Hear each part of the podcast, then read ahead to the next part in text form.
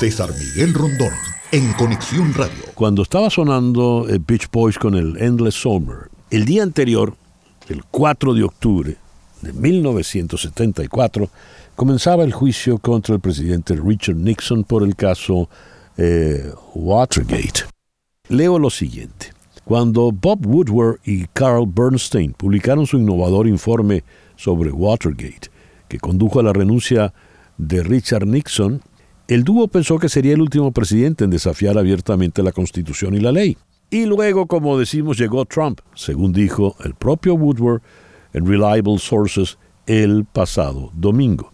De manera tal de que es revisar Watergate 51 años atrás, pero en función del presente. Para ello tenemos dos destacados invitados en, este, en esta mañana. Aquí en la ciudad de Miami está el analista Robert McCauley. Señor Macaulay, gracias por acompañarnos nuevamente en el programa. Muy buenos días. Buenos días, gracias por la invitación. Una pequeña corrección. Serving USA yo creo que salió en 64, no 74, y Watergate ah. fue 73, ¿no? Entonces, bueno. yo creo que los Beach Boys, su gran éxito fue 10 años antes de Watergate, pero bueno, tal vez Luis puede corregir. Ahora, ahora, ahora verificamos. de todos modos, yo tengo el disco In the Summer, me acuerdo todo eso, ¿no? Muy bien. 64, 74, 73 me acuerdo. Ya. El disco yo tenía.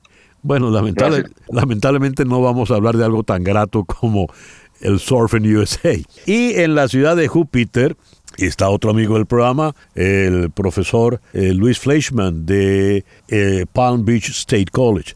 Don Luis, muy buenos días, muchas gracias por acompañarnos. Buen día, buen día. Este, yo no sé mucho de música, Bob.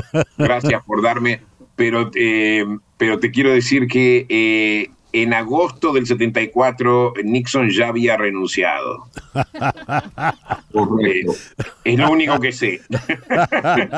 pero, un gran aniversario en octubre, 73, 50 años, fue el famoso masacre de sábado por la noche, cuando Nixon ordenó a su, a su ministro de Justicia su, eh, despedir al fiscal especial Archibald Cox, o sea, Elliot Richardson eh, rehusó hacerlo, renunció. El número dos del Departamento de Justicia, William Ruckelshaus, también rehusó y entonces Nixon eh, pidió a Robert Bork, un Solicitor General, después, bueno, gran figura jurídica, entonces él despidió al señor Cox. Eso fue un evento muy famoso en octubre del 73, casi, ah, creo que fue el, el 20 de octubre. Entonces, octubre fue un mes muy clave en este escándalo hace 50 años. Para, para poner las cosas ya en claro, Endless Summer fue un disco eh, recopilatorio. En efecto, ah, en efecto, Surfing USA fue grabado en el, en el 65, 64, pero el disco apareció en el 74 como recopilación. Bien. Está bien, gracias. bueno, muy bien. muy bien. Vayamos a la cita de Bob Woodward. Pensábamos, Carl Bernstein y yo, que eh, Nixon sería el último presidente en desafiar abiertamente la constitución y la ley, y luego llegó Trump. Eso lo dijo el pasado eh, domingo el señor Woodward. Eh, de eso sí ya no hay duda para aclararnos en las fechas. Me gustaría, en primer lugar, la, opinión de, de Robert Macaulay. Bueno, respecto al punto de desafiar la constitución, eh, esto yo creo que hay ejemplos eh, también del señor Biden eh, perdonando préstamos estudiantiles cuando claro que no tenía ninguna base constitucional, etcétera. Pero el escándalo de Nixon fue muy grave porque se trataba de se trataba de encubrir un crimen y él negó saber nada de nada. Había el testimonio de su joven abogado John Dean acusándole, él negó y en fin, se enteró poco después, en julio de 73, a través de Alexander Butterfield, que ya estaba todo grabado, así que el presidente estaba mintiendo y Nixon no quiso, estaba desafiando la constitución porque eh, básicamente él estaba diciendo que tenía privilegio ejecutivo para no divulgar las grabaciones que hizo de sus actividades cuando se trataba de una investigación criminal y finalmente 9 a 0 la Corte Suprema en agosto de 74 ordenó a él entregar eh, las grabaciones y los transcritos y claro que mostró que en junio de 72 estaba directamente involucrado en, después del evento de Watergate pidiendo al FBI o básicamente instruyendo al FBI bajar esa investigación y no avanzar. O sea, él estaba impidiendo directamente una investigación y tenía la prueba grabada, ¿no? El, la pistola humeante, smoking gun, salió hay, mucha gente que miente pensando que no hay prueba. Cuando sale prueba, entonces, bueno, no hay mm. más que decir y por eso tenía que renunciar porque los últimos senadores republicanos dijeron que no lo van a apoyar en, el juicio político. O sea, los republicanos tenían como bloquear la condena de dos terceras partes del Senado, pero cuando el senador Barry Goldwater dijo al presidente, ya no estoy con usted, ya no puedo, acabó. Igual que Bill Clinton cuando salió el vestido azul, ya no podía mentir respecto a Mónica. Claro que fue, yo creo, lo que Nixon hizo fue bien más serio de lo que hizo Bill Clinton. De todos modos, los, políticos suelen mentir hasta que hay una prueba contundente y, y ya no tienen remedio. Me gustaría ahora tu opinión, Luis, porque evidentemente Watergate fue un evento histórico pero hoy por hoy eh, evocar, volver la mirada sobre lo que ocurrió en Watergate tiene una, una relevancia distinta a la que pudo tener antes. Te cito de nuevo al señor Woodward. Pensábamos Bernstein y yo que Nixon sería el último en desafiar la Constitución y luego llegó Trump. Luis, por favor. Bueno, eh, muy interesante porque yo eh, parte de lo que dijo Bob creo que está en lo correcto es muy interesante porque en el mismo juicio de la Suprema Corte, donde ordena la, eh, Suprema Corte le ordena a Nixon eh, eh, presentar los, las grabaciones de junio del 72, la Suprema Corte también declara algo bien claro, que es que el presidente, que, que nadie, ni siquiera el presidente de los Estados Unidos, de la nación, estaba por encima de la ley y rechazaron el principio de el privilegio ejecutivo. Tú fijas, o sea, se declaró claramente que el poder ejecutivo estaba limitado. Recordemos lo que, lo que Nixon decía, todo lo que hace el presidente es legal por el hecho de que es presidente y obviamente la Suprema Corte rechaza ese argumento. Mm. Hoy en día Trump parecería estar por encima de la ley. E, él declara todo el tiempo, eh, apela al privilegio ejecutivo, algo que, la, algo que la Suprema Corte ya negó y lo peor de todo eso es que gran parte de la opinión pública no reconoce la validez de los juicios a Trump, ignoran toda esta parte legal y formal que, que es en realidad la constitución de los Estados Unidos. La constitución de Estados Unidos también es una serie de prácticas. Y hoy en día gran parte de la, opinión pública, y no solamente de la, de la opinión pública, sino de políticos, de algunos juristas, abogados, no reconocen la validez de los juicios simplemente porque eh, apoyan a Trump por alguna razón u otra. Segundo, otra algo muy importante, después del escándalo Watergate, la misma asociación de abogados, el colegio de abogados, decidió comenzar a insertar o incluir en los, eh, en los cursos universitarios todo tipo de cursos de ética. ¿Y por qué? Porque muchos de los que estuvieron involucrados en las actividades de, ilegales de Richard Nixon. Eran abogados. Ahora, ¿y, qué está pasando ahora? Tú fíjate quién está hoy en día bajo juicio por los escándalos de Trump. Está repleto de abogados.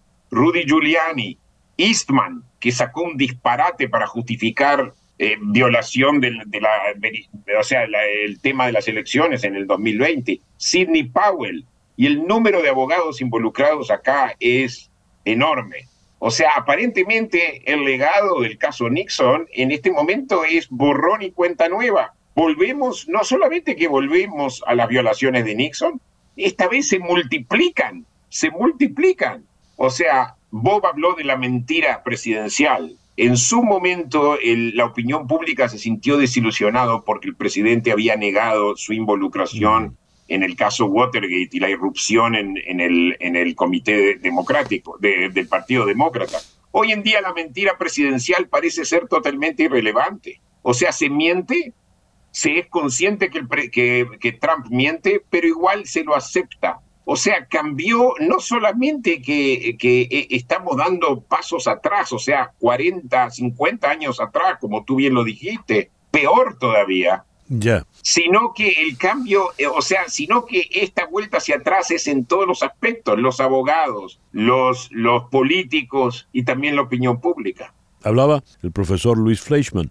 Me gustaría eh, la opinión de Robert Macaulay sobre esto que acaba de apuntar Fleischman y agregar un, un elemento. Es que estamos hablando del señor Trump, quien tiene altas, altas probabilidades de volver a la Casa Blanca según la dinámica política que estamos viendo.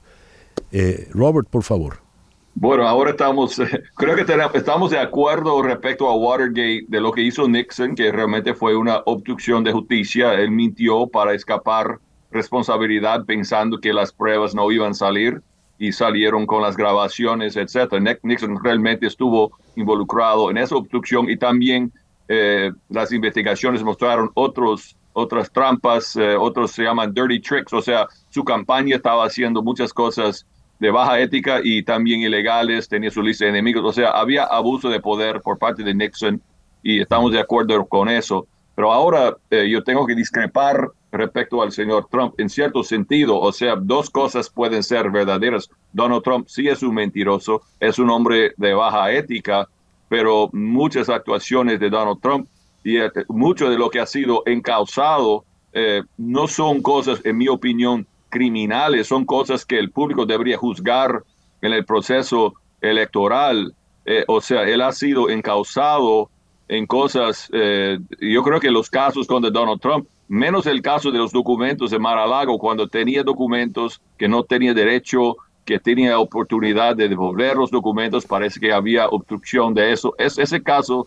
separamos, pero los otros casos son casos muy eh, creativos, digamos, por parte de los fiscales. Lo que hizo el 6 de enero fue irresponsable, pero yo creo que no fue penal o criminal.